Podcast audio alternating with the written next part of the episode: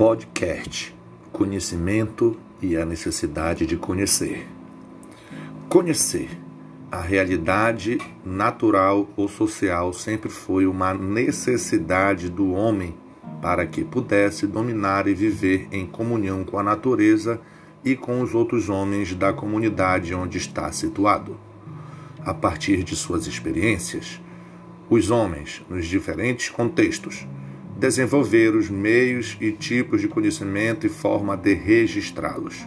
O conhecimento científico é apenas um deles. O ser humano,